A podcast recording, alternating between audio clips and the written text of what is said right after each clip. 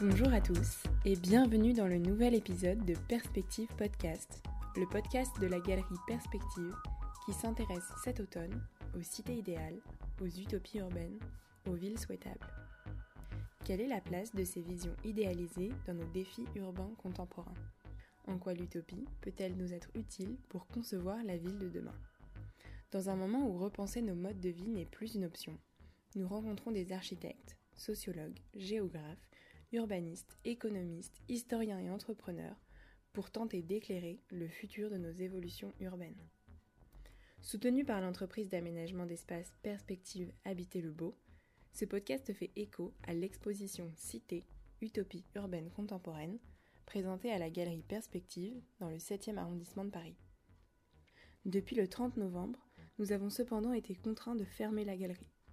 Mais rassurez-vous, Perspective Podcast continue malgré tout son exploration de la thématique des villes utopiques contemporaines.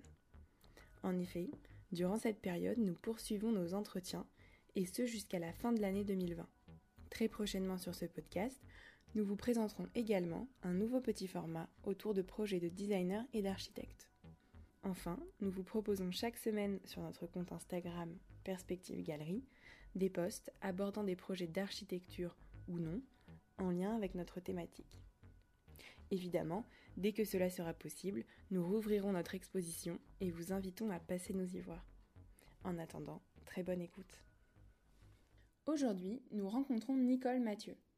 Nicole Mathieu est directrice de recherche émérite au CNRS, au sein duquel elle a dirigé le laboratoire STRAT, Stratégie territoriale et dynamique des espaces. Elle a également été rédactrice en chef adjointe de la revue Nature, Sciences, Société. C'est en 2008, dans la revue Écologie et politique, éditée par les éditions Le bord de l'eau, que Nicole Mathieu propose son utopie, faire de tous les lieux une maison.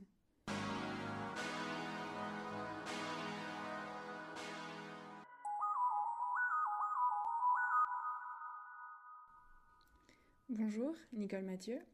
Alors, pour introduire notre échange, pouvez-vous nous expliquer comment et pourquoi avez-vous été amené à proposer votre propre utopie, euh, que vous caractérisez d'ailleurs de féminine? C'est-à-dire que cette envie d'utopie, elle m'est venue du vécu lui-même. On donne peu de place à une, une écriture complètement libre dans le milieu universitaire. On doit effectivement, et j'ai fait toute ma carrière au CNRS, on doit suivre des normes. Et ces normes, si vous voulez, ne sont, à mon avis, n'ont pas été tellement faites par des femmes. Elles ont été faites par tous ceux qui, euh, qui nous conduisent, qui nous dirigent, qui sont des rédacteurs en chef, qui sont des, présidents de comités scientifiques, etc. Bon, il y a bien aussi de temps en temps quelques femmes qui percent, si vous voulez, mais c'est parce qu'elles ont effectivement euh, intégré de quelles normes il s'agissait, de comment il fallait faire, euh, le rang A, la lecture, etc. Toute série de règles. Et au fond, j'ai écrit cette remarque parce que, pour ma part, je me suis toujours senti en difficulté, si vous voulez. Non pas en difficulté dans ma carrière, parce que dans ma carrière, j'ai toujours fait comme il faut.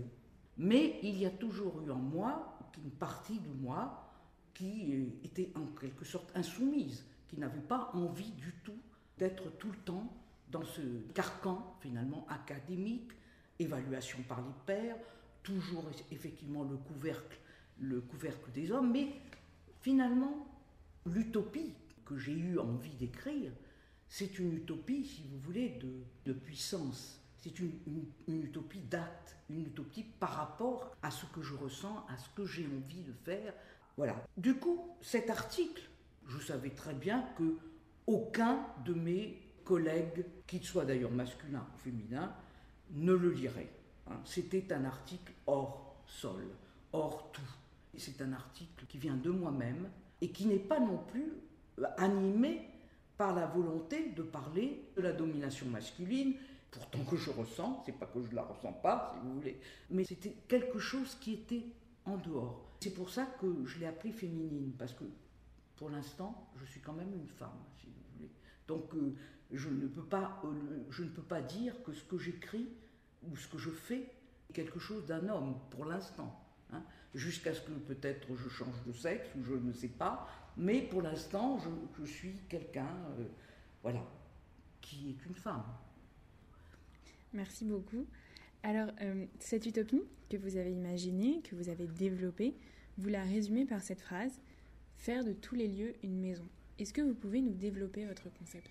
Vous m'obligez à revenir sur moi-même et à revenir au fond sur le fait que le lieu, le topos, est devenu comme le cœur de l'utopie, le cœur de ce qui ne doit pas être lieu. Et pour moi, c'est exactement le contraire. Faire de tous les lieux une maison, pourquoi la maison? Pourquoi la maison? Parce que, au fond, la maison, c'est d'abord un lieu où on doit rassembler, où on doit être soucieux de tous, de chacun. Et en même temps, une maison, c'est aussi un lieu où on doit faire attention à ce que cela ne se dégrade pas. la question du soin, de l'entretien, est quelque chose d'extrêmement important. Donc on a à la fois une dimension idéale, une dimension sociale, c'est-à-dire qu'il va falloir ménager les contradictions entre frères et sœurs, entre père et mère, entre, entre grand-père et grand-mère, entre... Enfin, tout ça est plein de contradictions.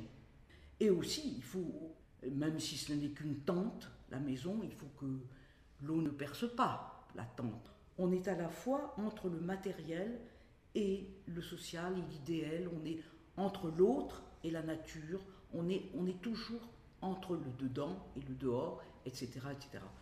Et pour moi, si vous voulez, l'idée de maison, c'était justement le lieu. C'est-à-dire que la maison pourrait être une sorte de modèle de tous les lieux. C'est pas le lieu qui est une maison, c'est que la maison doit être, doit être dans le lieu. Ben voilà, nous sommes tous les quatre dans une maison. Parce que il y a ce souci, bon, en plus avec le Covid, il faut qu'on fasse attention, il ne faut pas, faut pas qu'on s'approche trop, donc il y a le souci de l'autre, il y a aussi le souci, ben, j'espère que cet instrument va bien marcher, on l'a raccommodé avec un petit peu de scotch, etc. Ce serait ça, si vous voulez. Construire des lieux, alors ça peut être des hôpitaux, ça peut être ça peut être tous les lieux sont à construire. C'est ce qu'ont compris les Gilets jaunes. Si vous voulez, ils ont pris le rond-point, ils ont pris un rond-point, un non-lieu, ils ont pris cela comme contrepoint de ce que sont les lieux. Et là, ils ont mis des tables, ils ont reçu des gens, ils ont bu le café, ils ont rencontré d'autres gens, ils ont refait du lieu, ils ont fait une maison. Bon, c'est moi qui dis, ils n'ont pas, pas du tout été compris comme ça, quoi. ça c'est sûr et certain. Mais finalement, peut-être que l'utopie, c'est ça. Et alors, j'ajoute encore quelque chose, j'associe le mot, le mot de maison à celui, alors, habitable, faire de tous les lieux un lieu habitable. Habitable pour l'autre, donc habitable pour l'étranger, pour l'autre. Maison et hospitalité, ce sont des mots qui ne peuvent pas être dissociés. Faire de tous les lieux une maison, c'est pas quand même quelque chose de facile. Autrement dit, c'est un futur idéal. Mais peut-être que si on peut arriver à une meilleure cohérence à la fois entre nature et société, entre les uns et les autres. Peut-être que on rentre dans l'idée d'utopie, puisque euh, l'utopie est concrète.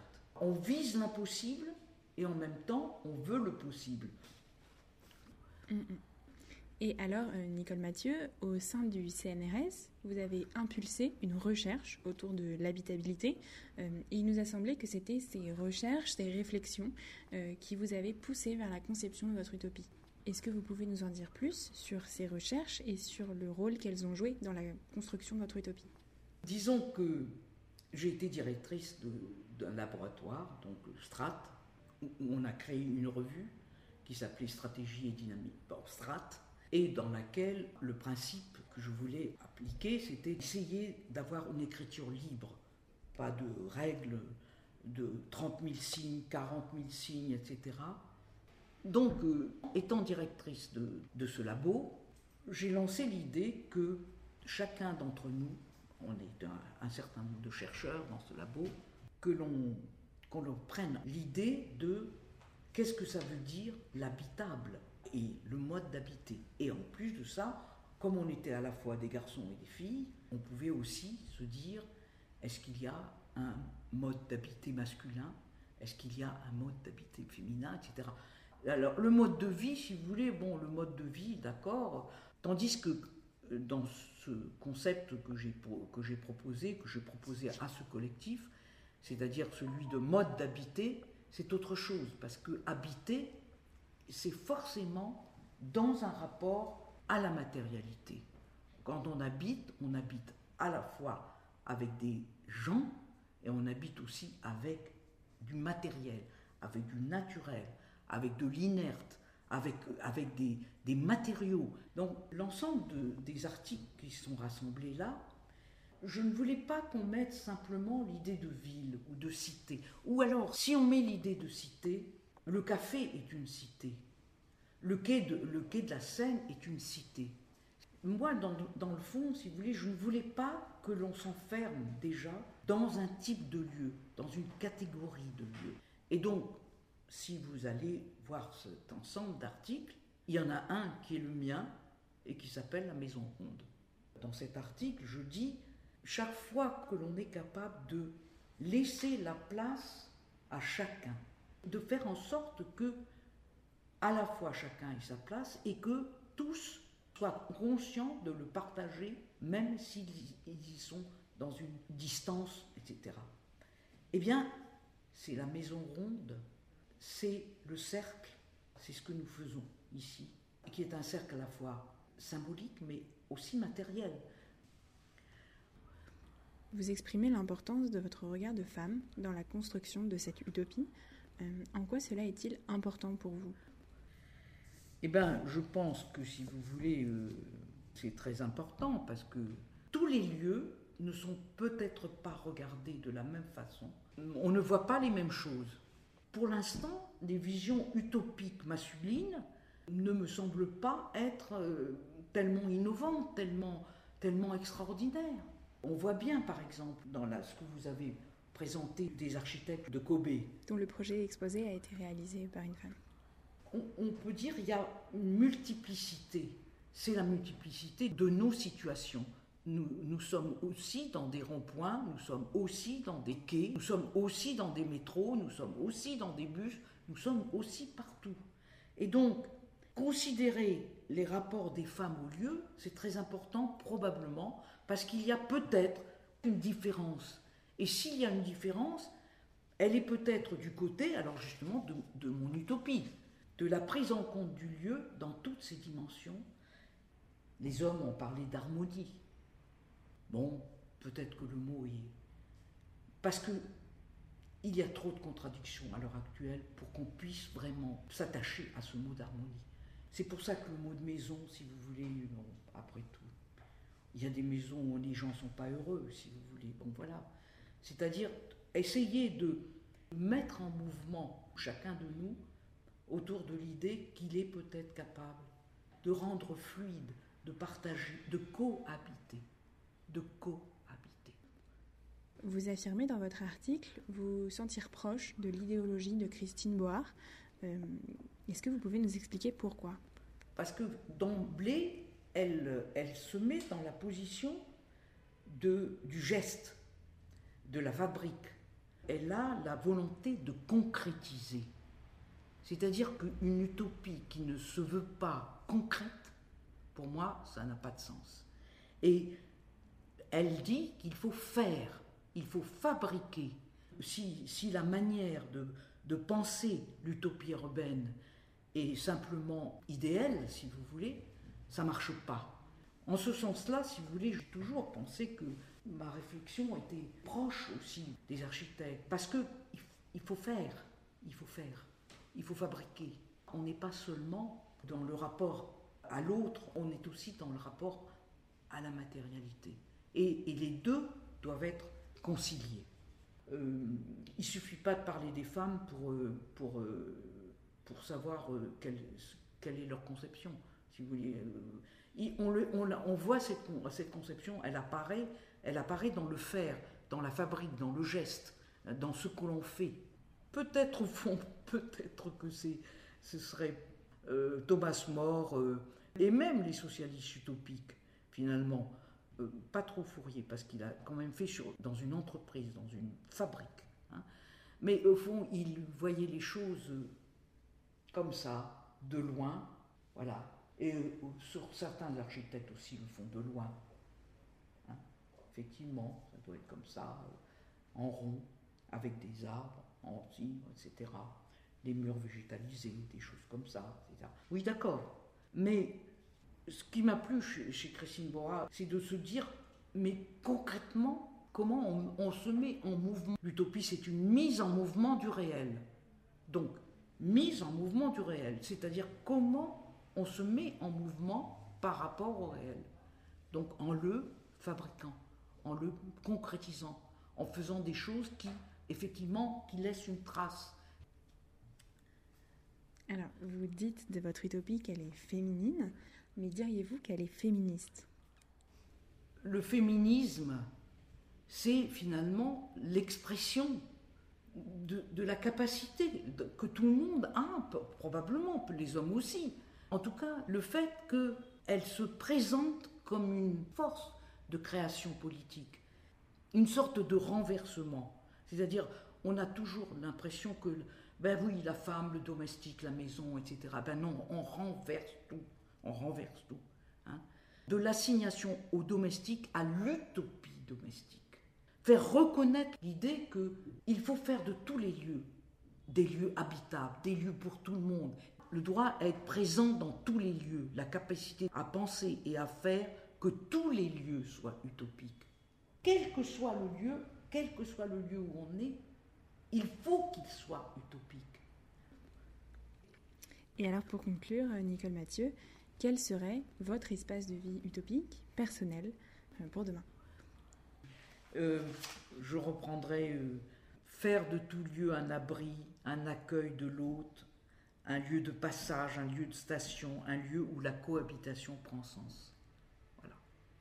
Ce serait ça, si vous voulez. Merci Nicole Mathieu.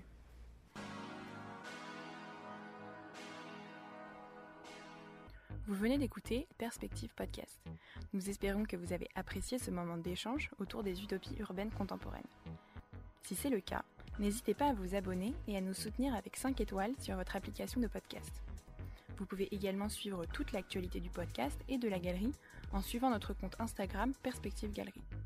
Vous pouvez également nous contacter par mail à propos de cet épisode ou à propos d'un autre projet à l'adresse galerie at perspectivehabiterlebeau.fr. Toutes les références citées ainsi que les informations pratiques pour venir visiter notre exposition sont à retrouver dans la description de ce podcast. Merci de votre écoute, chères auditrices et auditeurs, et rendez-vous dès la semaine prochaine pour un nouvel épisode de Perspective Podcast.